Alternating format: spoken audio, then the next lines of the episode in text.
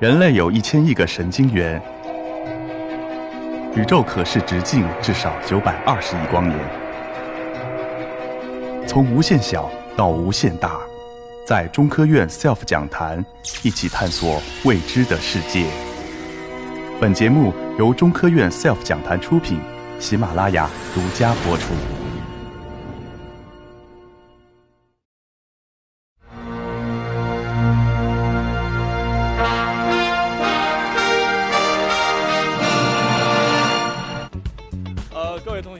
下午好啊！我今天给大家带来这个题目呢，是讲讲这个呃鸟窝和鸟蛋。我觉得麻雀窝啊，你们可能平时不大好见到啊，然后这个喜鹊窝很容易见到。鸟蛋呢，有没有见过鸟蛋？什么鸟蛋？鹌鹑蛋。你们天天吃的鸡蛋啊，你们天天吃的鸡蛋也是鸟蛋啊。我今天给你们讲的是我之前搞研究工作的时候一些呃收获。这个一开始咱先说一下找鸟窝能干什么啊？吃，还有什么？玩儿啊！你们就是吃喝玩儿对吧？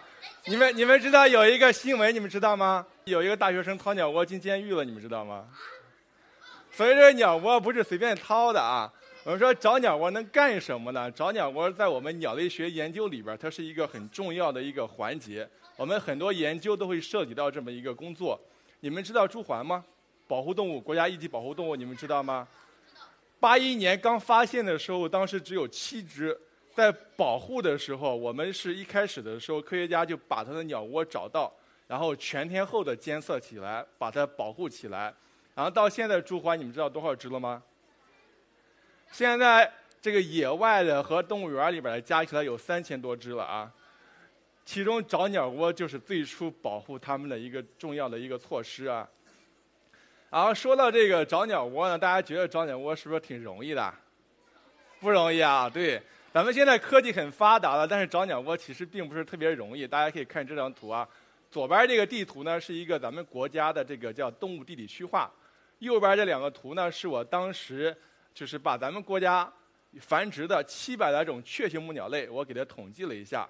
我们发现呢，就是底下这个表格这个图啊，这个图是有五分之一左右的鸟，我们到现在根本不了解它在哪里做窝，它在下几个蛋。然后它到底需要多长时间把这个小鸟养大，我们都不知道啊。好，接下来说说我为什么会找鸟窝。这个不得不提到我研究的这个鸟，这个鸟叫白腹短翅鸲，挺拗口的啊。呃，这上面有个有三只鸟，你们看到了吗？哪个是公的？一肯定是公的，对吧？雄鸟。二是雌鸟。那个三，你们猜是雄鸟还是雌鸟？认为是雌鸟的举手，我看看。认为是幼鸟的举手，我看看；认为是雄鸟的举手，我看看。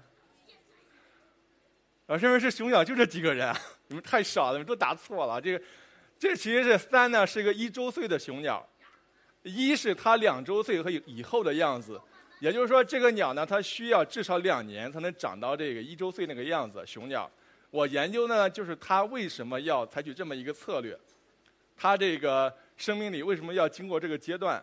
其中有一项工作呢，它的适应性就需要找它的鸟窝。你看这个鸟窝，这都它鸟窝，是不是挺难找的，对吧？挺隐蔽的。然后在哪找呢？大家可以看这张图，这个里边有很多农田，对不对啊？农田中间有一些绿色的窄窄的那些，那就是我找鸟窝要钻的灌丛，它的鸟窝就在里边。然后这个鸟窝刚才大家看着很隐蔽，对不对？实际上它生活的很艰难啊。有好多东西可以吃它，黄鼠狼、老鼠、蛇、松鼠、乌鸦，啊，这些都可以去吃它。然后呢，这个鸟比较悲催啊，它不光被吃，还有这个布谷鸟，你们知道吗？杜鹃啊，杜鹃也会寄生它，所以这个鸟啊，成功率是很低的。这个在找这个鸟窝的时候，因为它，你看刚才咱们说了那个风媒植物，它们是靠天吃饭，对不对啊？我们搞研究的时候也需要靠天吃饭。我找到这个鸟窝，我不能保证这个鸟窝就一定能成功啊。如果它被吃掉了，我就拿不到数据了，我也没办法。我也是靠天吃饭啊。然后在但是呢，在找这个鸟窝过程中呢，我会找到一些很常见的鸟窝，像这个鸟窝，大家可以看到是不是很显眼，对不对？这个这个它鸟蛋，这个鸟窝就很常见，这灰兜东的，然后还有这样的宝兴戈东的，这个也很常见啊，很显眼。有些窝我在十米之外就可以看到它，根本不需要钻。当然找多了之后，我们就会有一些新发现。像这个鸟窝，大家可以看着，这个鸟蛋是不是很好看啊？对，这个鸟儿很漂亮。这个鸟一开始我找到的时候，我一发现，哎，我没见过哎，我之前也没见过。后来我就放录像，我就看啊，它到底是一种什么鸟？啊，这块发现是酒红朱雀，然后回去查资料，这个鸟没有任何的这个繁殖资料报道。然后我就把它的繁殖资料、它的蛋呀全给测了一遍，写了篇文章发表了。大家可以看一下，它喂小鸟喂的是什么东西啊？它不是喂的虫子啊，它不是喂的虫子。它喂的草籽，对，它喂的是它那个半消化的草籽，它先吃到肚子里边，先半消化以后再吐出来喂给自己的小鸟。啊，你们可以看啊，它现在又去窝边上吃东西了，它吃的是那个小鸟的便便。而这个小鸟在吃种子的小鸟，在一开始的时候，它这个消化能力比较弱，它拉出来那个便便里边还有很多草籽儿。然后这个大鸟呢，就是辛辛苦苦啊喂完小鸟之后，自己再吃一点补充一下体力啊，这很正常啊。啊，这是另外一种啊，这个叫白眶鸦雀，这个也是我在这个汤那个白虎转区那鸟窝的时候找见的，这个也是中国特有鸟，之前也是没有资料的，啊，它的蛋呢是个蓝色的鸟蛋啊，看大家可以看到蓝色的鸟蛋，啊，这些工作后来是我们另另外一位这个研究生，他做了更深入的工作，把这个文章发表了。当然，我们找鸟窝的有时候会靠运气啊，大家可以猜一猜这个鸟窝离地面有多高？我举个例子啊，比我高。和我差不多，或者到我的腰这个位置，你猜猜是哪一个？三米，一米，还有没有再矮一点的？对，这个鸟窝只有零点五米高啊，很矮很矮，就在一个路边。我当时走路的时候，从路边窜出一只蓝色的小鸟，我说这肯定有窝，我第一时间就找到它的窝了。找到窝之后，一看这个蛋，我在我的研究地区没有发现过，我说这肯定是一个新纪录。然后后来一发现。我们架了红外相机，对它全天候的监测，发现是蓝乌，这个也是中国特有鸟，之前也是没有记录。然后这个窝只有报道了一就一个窝的繁殖数据。呃，现在大家玩游戏啊，你们都玩找茬游戏吗？找鸟窝很考验眼力的啊。这个图里有个鸟窝，找见了吗？对，这还挺显眼的啊。对，在这个位置啊，猜对了吗？这是一个柳莺的窝。好，接下来还有一个，继续啊。这个太显眼了，这个太显眼。你们猜对了吗？这上面肯定猜错了。这个在地上，这是我端午节刚刚拍的啊。这是一个这个柳莺的窝在地面上的，啊，这个相对来说还比较容易一些。然后我们来看这个啊，我是一七年在云南拍的，这个叫这个棕颈钩嘴梅，它的窝在地面上，这么看还挺好看，对不对啊？如果你看这个，这个它的窝就在这滩这个草底下。如果你从上面看，很难很难看到哈。就我们科学家在野外找鸟窝的时候，我们找到了之后，我们当时会在附近做个标记。像这个鸟窝，我们做了标记，等到回去找的时候也得找半天，得小心翼翼的。像这个很容易就把它踩到了，你很容易就踩了啊。当然，这个刚才那些是不是难度太大了？后来我工作了以后呢，我不我就不去林子里边找鸟窝了，我去海边了。海边的鸟窝特别好找，大家可以这个鸟有没有人见过啊？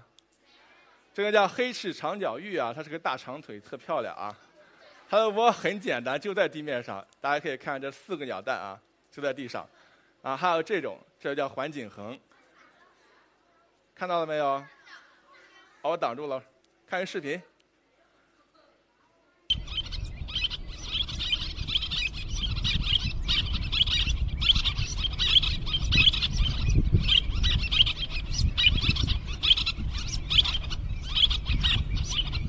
可以看到啊，它其实它那个在孵卵的时候，它要把肚子之间那个羽毛给立起来，对不对？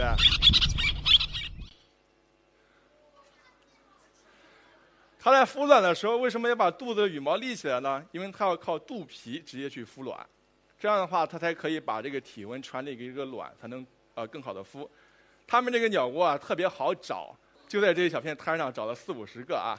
它的窝非常非常简单，这个图里边有三个它的鸟蛋。你们找见了没有？在这个位置啊，对，这也很明显啊。它基本上就是每隔五六米就有一个鸟窝，每隔五六米就有一个鸟窝啊。和它一起做窝的还有这个叫白额燕鸥，它的窝非常非常简单，就在地上一个凹坑就可以下个蛋。所以说，你如果去这种地方玩，你们比如说你们五一的时候或端午节，你们去天津啊，去唐山一些海边玩，有可能会踩到鸟蛋啊，有可能会。当然，我们在北京啊，我们在北京也可以见到一些鸟窝啊，就在水面上的。你们有没有人去过奥森？奥林匹克森林公园？对，奥森有一片浅流湿地，对不对啊？浅流湿地那个位置，到五一的时候就会有左边这个叫小 PT，，它的窝在水面上飘着。它这个如果水面涨的话，它会往窝里垒点东西，不让被水淹掉。右边那个叫凤头 PT，，有没有去过野鸭湖？去过吧？野鸭湖，你们五一的时候去啊，五一前后周末去的时候，你们可以在那个湖边看一看。这个凤头皮涕就在窝里趴着孵卵，它的窝都在水面上啊，特别有意思。然后刚才说了半天都是自然巢，都是鸟搭在哪，我们去就去哪里找。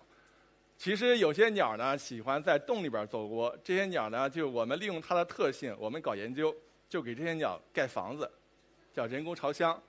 这样的话，鸟住进去了，它很方便，它不用去找树洞了。然后我们也很方便。你看我刚才找那么多鸟窝，我得钻林子，对不对？我不需要钻了，我直接去搬个梯子，定期的每天去查它家里边什么情况。哎，今天下几个蛋了？这个小鸟出来没有啊？长得怎么样了？我也方便，鸟也方便啊。还有像这样的这个猫头鹰的一个窝，看到了没有？这上面有个白色的袋子，对不对？那个里边其实是我们放了一个监测摄像头，二十四小时监控，然后旁边给它配了一个这个电源，我们就很省心了啊。还有这样的猫头鹰，啊，猫头鹰偷偷的看着你啊，这个是端午节拍的，能看清楚吗？在这个位置，它偷偷的看着我啊，方便了我们，也方便了鸟啊。当然了，有些鸟它就天生的喜欢和人在一起做窝，燕子对吧？啊，这个窝呢是我今年五月中旬拍到的，它在一个呃废弃的一个板房下面，然后这是六一的时候，它家宝宝就长这么大了。你们好好看，这个窝边上有些白色的东西，对不对？燕窝，那可不是燕窝了啊，那是那是燕子小鸟的粑粑。你可以看这个视频啊。你看这个小鸟在窝里怎么解决大小便啊？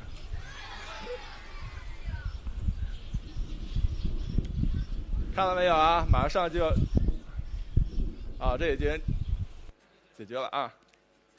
这个这个小鸟在窝里边，它们是很注意个人卫生的。他们会每次吃完的时候，它会把屁股撅到外边来，它会让它的爸爸妈妈把它这个粪便给它叼走。但是有时候，你看刚才这个呢，它这个爸爸妈妈就不在，它有点憋不住了，它就拉到窝外边外边去了啊。它一般不会在窝里边拉的啊。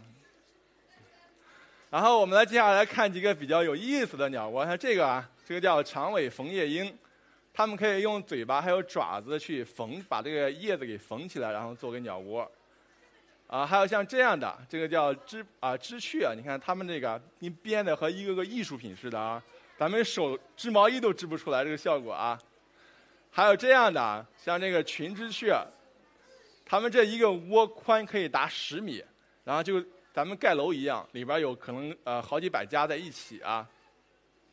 还有这样的，这是个鸟窝，就像一个我们农村的坟头一样，叫这个叫这是个鸟窝，叫种子类的。它这个构造是这样的，它自己不孵蛋。它是先挖坑，然后里边埋上一些这个呃腐烂的一些树叶啊、树枝，然后把蛋下在上面，再用沙子盖起来。底下这个枯枝落叶啊、腐烂的时候会散发热量，对不对？然后热量就可以把这些给孵化，好省事儿，对吧？这个小鸟出壳之后可不省事儿了，它们需要从土里爬出来啊。然后如果你们喜欢鸟窝的话，可以去看一下这本书，里边有很多一些画的啊，特别有意思的。然后，当然了，你们不要以为看完这本书就可以成为专家了啊！为什么呢？因为有些鸟，它这个同一种鸟，它的变化很大。像这个啊，这是在树洞里边的，这是在一个墙洞里边的，这是在一个岩缝里的，这个是在一个这个下水管里边的，这个排水管里边的啊。然后这个是一个这个在这个布兜里边的，看到没有？那个红色的布兜兜着，是这个啊，这个鸟蛋是这样子的啊。都是这种鸟，这个鸟在北京就有。如果你们现在这个季节去郊区玩的时候，去农村啊，你们可以看到它有时候会在电表箱里边做窝，啊，所以很常见啊。好，接下来我们来讲一下鸟蛋，这个是不是很漂亮呀？这是我拿着激光笔照的啊，不是它真的长这个样子。还有这个呢，这是个什么蛋？你们知道吗？对，鸡蛋啊，这是咱们吃的鸡蛋啊，这是咱们吃的鸡蛋。那灯光照的啊。然后这个鸟蛋有不同的形状，有不同的颜色，还有这样的，有些跟那个咱们那个宝石似的啊，有些跟你们吃那个巧克力豆似的，对吧？很像啊，什么都有。然后它的形状呢也很千奇百怪，有些跟咱们圆的，跟咱那个乒乓球差不多一样，猫头鹰的蛋跟乒乓球一样。有些那个种质啊是标准的椭圆，还有一些那个像刚才咱们看那个黑翅长脚鹬啊，它那个蛋就跟个梨形一样。这科学家研究了一下呢，他们觉得是这些鸟的飞行能力的强弱，飞行能力越强，这个鸟蛋就越不规则。但是只是一个观点啊。但是你们知道科学家研究了多少鸟蛋得出这么一结论吗？四万九千多个蛋。啊，这什么概念呢？这是我之前出野外的时候，我一年也就找一百六七十个窝，然后大概一个窝四个蛋，也就是六百个蛋。我需要八十年啊，才能找这么多蛋啊。但实际上它是一个博物馆的收藏，不过他们收藏了两百来年啊，所以啊也不亏。咱们国家没有这么没有任何一个博物馆有这么多鸟蛋。好，我来问一个好玩的问题啊，你们觉得你们这个鸡蛋啊，在孵之前我们称一次体重，在它那个孵出小鸡称一次体重，哪个比较重一些？认为小鸡重的举手，我看看。啊，剩下的都认为鸡蛋重，对吧？啊，大部分同学都答对了啊，是鸡蛋重。对，鸡蛋重，因为那个小鸡在里边发育的时候，它会消耗里边的一些营养，然后转化成二氧化碳和水，就蒸发出去了。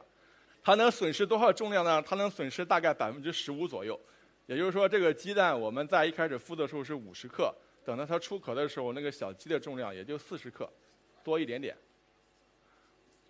然后这个关于鸟蛋呢，我就不。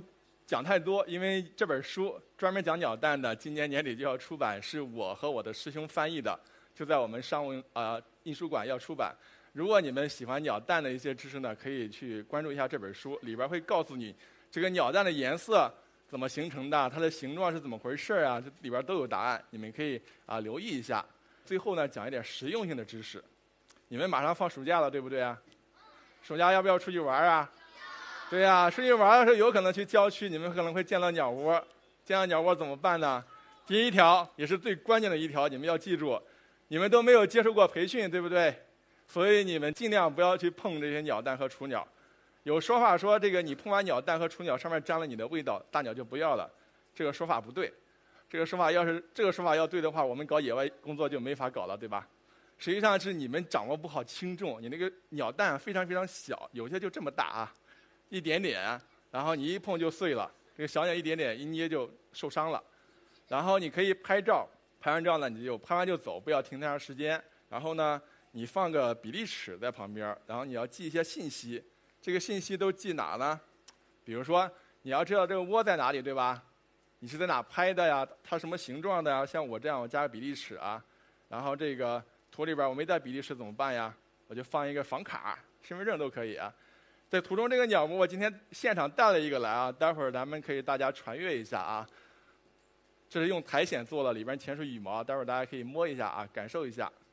这个忠告你们需要这个克制一下自己的好奇心，要注意安全。为什么要注意安全？大家可以看这两个图，左边那个是我在这个去掏一个猫头鹰的窝，然后旁边有个同伴给我拍照，顺便帮我看着猫头鹰，因为为什么？猫头鹰很凶猛的，它看我掏它的蛋，它会打我的啊，它给我看着点儿。然后那个底下呢，其实是个悬崖，我也得注意安全，要不然我掉下去了，犯不上，对吧？然后右边这个是我师弟在爬树，在拍一个鸟蛋啊，拍鸟窝。然后这也是啊有一定风险的，所以你们要注意安全。啊，还有一个，比如说你家运气比较好，现在有些鸟它喜欢在城市里做窝，你们家阳台上、空调外机上可能就做窝。比如说图中这个，这是一个斑鸠窝。如果有这样的窝，那你就省事儿多了，你就可以在家里吃着西瓜看着繁殖了，是吧？很爽，很惬意，尤其夏天啊。抓到雏鸟怎么办呢？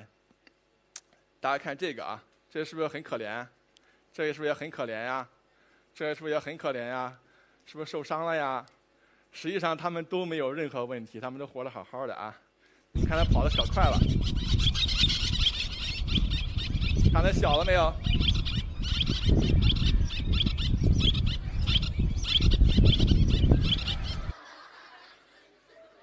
他们刚才那些小鸟都是，其中就有一只是这个，它跑得特别特别快啊，实际上它没有受伤。还有这样的小鸟在野外看来是不是很可怜呀？其实也没有受伤。啊，这两个左边这个呢是刚从窝里飞出来的，只不过飞到地上，然后把它捡起来了，它也没有受伤。右边这两个小的呢是从窝里打架自己掉出来了，但实际上没有受伤，也很好啊。所以呢，能不能捡要分情况，就是刚才那些照片里那些情况。基本上你们都不需要捡，它其实活得好好的啊。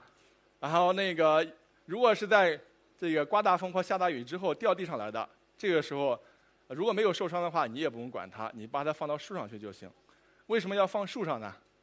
咱们城市里现在这个流浪猫特别多，流浪猫对于鸟类来说，在城市里边是最大的杀手啊。他们会把鸟玩死，它不吃啊，它会咬死它，它不吃，所以破坏非常大。你可以把它放到树上就可以。啊，如果说你的朋友捡回去了，正好被你看到了，那捡回去的你就得养吧，对吧？养的话，你需要看看它是吃什么的。一般来说是吃虫子的，好多不吃小米，麻雀小时候也吃虫子啊，所以你们需要给它买虫子，或者是挖蚯蚓，或者是喂煮熟的鸡蛋，加一些菜叶要注意营养搭配，不能只喂一种食物啊，这样才能把小鸟养大。好。最后呢，我再做个小广告。刚才说了半天都是鸟窝跟鸟蛋的事儿，那个对你们来说难度太大了。你们可以从认鸟开始做起啊。这要推荐一本我们鸟类图鉴，就是我们出的，我们出版社出的，叫这个《中国鸟类图鉴》。大家如果喜欢认鸟的话，可以去啊上网找一下这本书。好，谢谢大家。好，谢谢胡老师。我们今天的同学们有眼福了。胡老师呢，为大家带来了胡老师在野外。这就是刚才那个拿房卡比的那个鸟窝，在这儿了啊！大家可以待会儿摸一下啊。对，我一会儿会给大家，大家可以轻轻的传阅一下。然后接下来的就是互动环节，然后同样我们同学们来举手。好，好，我来看一看。那这边这位男生。那个霸占别别的那个鸟的那个窝儿，就会拆一些呃，我记得好像是一种蓝尾燕的一种窝，然后呢。呃，但是那个他们的那他他们为什么要抢那种窝呢？因为那个他们，呃，他他们有的时候也不知道怎么使用那个窝，然后结果就被那个别的鸟给掏了。然后呢，那个我我请请问为什么他他要他们要这么做？为什么要？啊，那个我复述一下这个同学的问题啊。他说这个麻雀为什么要抢别人的窝？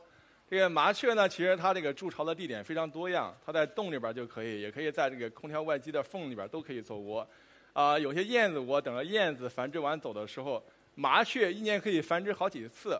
但是燕子咱们看到基本上都在春天和夏天繁殖，等到燕子走了之后啊，这个麻雀就会去占别人家旧窝。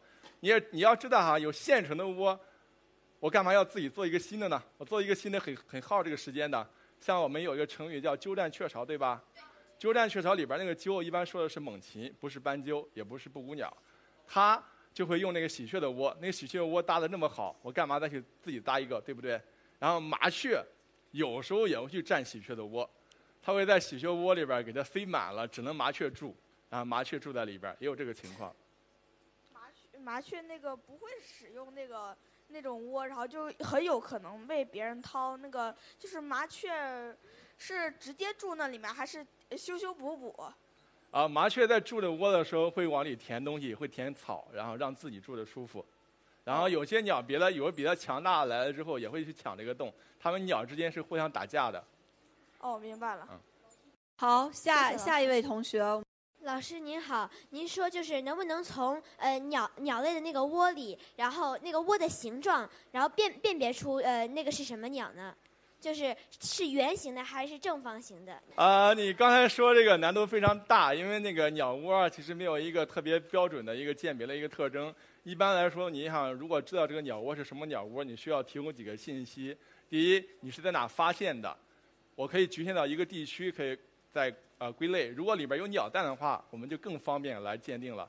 因为同亲缘关系比较近的鸟，它的窝其实很相似。当然只是差别呢在蛋上有差别，所以没法具体到种。谢谢老师。好，下一个提问的机会，我们给一下后边的同学，呃，戴眼镜的这位男同学。我想请问一下，就是您刚刚说了，有的鸟可能会把自己的蛋下到别人的巢里面，您能具体解释一下这是一个什么情况吗？啊，这个巢寄生啊，这个有一些鸟叫种内巢寄生，一个是种间巢寄生。种间巢寄生呢，就是这个大杜鹃把蛋下在别人家里边儿，这叫种间巢寄生。然后种内巢寄生呢，你们知道鸳鸯吗？对啊，鸳鸯有时候会把自己的蛋下在邻居家里窝里边儿，这叫种间巢寄生，让邻居给它养孩子啊。然后有的时候那个种类巢寄生，那别人不会发现它吗？呃，这个问题问的非常好啊，这个确实能发现，但是不是所有的个体都能发现。如果所有个体都能发现的话呢，这个寄生这些鸟就就活不下来了。只是有有一它有一定的概率，大概像我研究的那个白腹转翅渠呢，大概有一半的鸟可以识别。然后那个种类的话，有些能识别出来，但是它是在洞里边儿，它把那个蛋它移不出去了，怎么办？它孵化的时候、孵卵的时候，把人家这个寄生蛋给它放往边上放，把自己的鸟蛋放到自己的肚子底下，然后别人家的鸟蛋放到边上去，这样的鸟蛋呢也孵不出来，你寄生了白寄生，相当于啊。好，下一个同学，好，那位女同学，老师您好，就这个鸟，它大多数都是从鸟蛋里头孵出来的。那么它从这个鸟蛋里头，这个它孵出来之后，它这个蛋壳儿，那个那个大鸟会怎么处理处理呢？啊，这个问题啊，就是所有鸟都是从鸟蛋里孵出来的啊，啊，不是大多数，是所有都这样的。然后那个鸟蛋孵出来会怎么样呢？呃，大部分小鸟啊，它们会把这个蛋壳给叼走。叼到离窝远的地方去，不要暴露自己的地方。但有些鸟，比如说鸡这一类的，它会吃掉。有些时候，它如果缺钙比较严重的话，它会把这些蛋壳吃掉，因为这些蛋壳是一个很好的一个钙，就是钙质的来源。呃，具体分情况，有些鸟，比如说这个鸡，它有时候这饲料里边比较好，它是没必要再去吃那个蛋壳了，因为有更好吃的食物。老师您好。就是我听说鸟在歪头的时候，它不是在卖萌，它是在听声音。请问这个您能不能给我解释一下？哦，你你问这个问题啊，和我今天讲的这个主题不搭，待会儿可以回答一下啊。它其实听声音啊，不需要完全歪头，啊，因为不同鸟类它有一些这个，你们知道这个猫头鹰，猫头鹰其实它是正面的啊。有些时候它可能为了确定这个来源，让单个的这个耳朵去听，来确定声音具体来源，但是。他有时候做那个动作，可能就是一个无意义的一个动作，就是像你，我就我就要这么稍微的转一下头，活动一下而已，没有特别的意义。嗯，老师就是那个，嗯，我想问就是那个，比如说大大型猛禽那个鸟鸟窝，它不是会建在一些比较高高的地方吗？然后那个大型猛禽的它的窝又比那些呃小小鸟的要大，那那那那些鸟又又不会用什么钢筋水泥那些的，然后它。他他就是怎怎么把这么这么大的一个窝给这这样给搭建的？然后万万一那种呃这种雏鸟它那个在窝里闲的待不住，然后在在那个窝里又又又又就是那个就乱闹，会不会把这个窝给弄弄塌了？啊，这个呃大型猛禽啊，一般来说确实是它的窝比较大啊，有些那个像白头海雕，你们都知道吧？美国的国鸟。他们有些那个窝可以用上百年，好多代在用。然后那里边的材料呢，大概有的都是成吨了啊，有些可能在一两吨左右。一两吨的材料，那个小鸟是弄不垮的哈，他们不可能弄垮的。有些是在悬崖上搭的窝，底下就是悬崖，是硬质的，所以这个鸟不会把那个窝给弄垮。到时小鸟打架的时候，有可能大的会把小的给踢出去，摔死，有这个情况。好，我们这位女同学。老师，我想问一个问题。我在书上读过一句话，就是当一只小小画眉的小画一一只小画眉的幼鸟，然后它呢被关在笼子里失去自由的时候，小画呃那个小画眉的妈妈都会为为那只画小画眉给它呃给它好像是毒酶。我我想问这是为什么？啊，你你的意思是说那个小小画眉被抓起来之后，那个大。大画眉给它喂毒药是吗？毒死它，是这个意思吗？啊，这个在我们这个研究里边从来没有出现过这个情况，我不知道你从哪里了解到这个信息的。因为有些动物小说啊，它描述的不是事实啊。啊，如果是这个小花纹啊，它那个还没有独立，你如果关到笼子里边儿，放到它的野外的话，它的爸爸妈妈如果还在旁边的话，它的爸爸妈妈还会继续喂的啊，不会是毒死它啊。Thank you.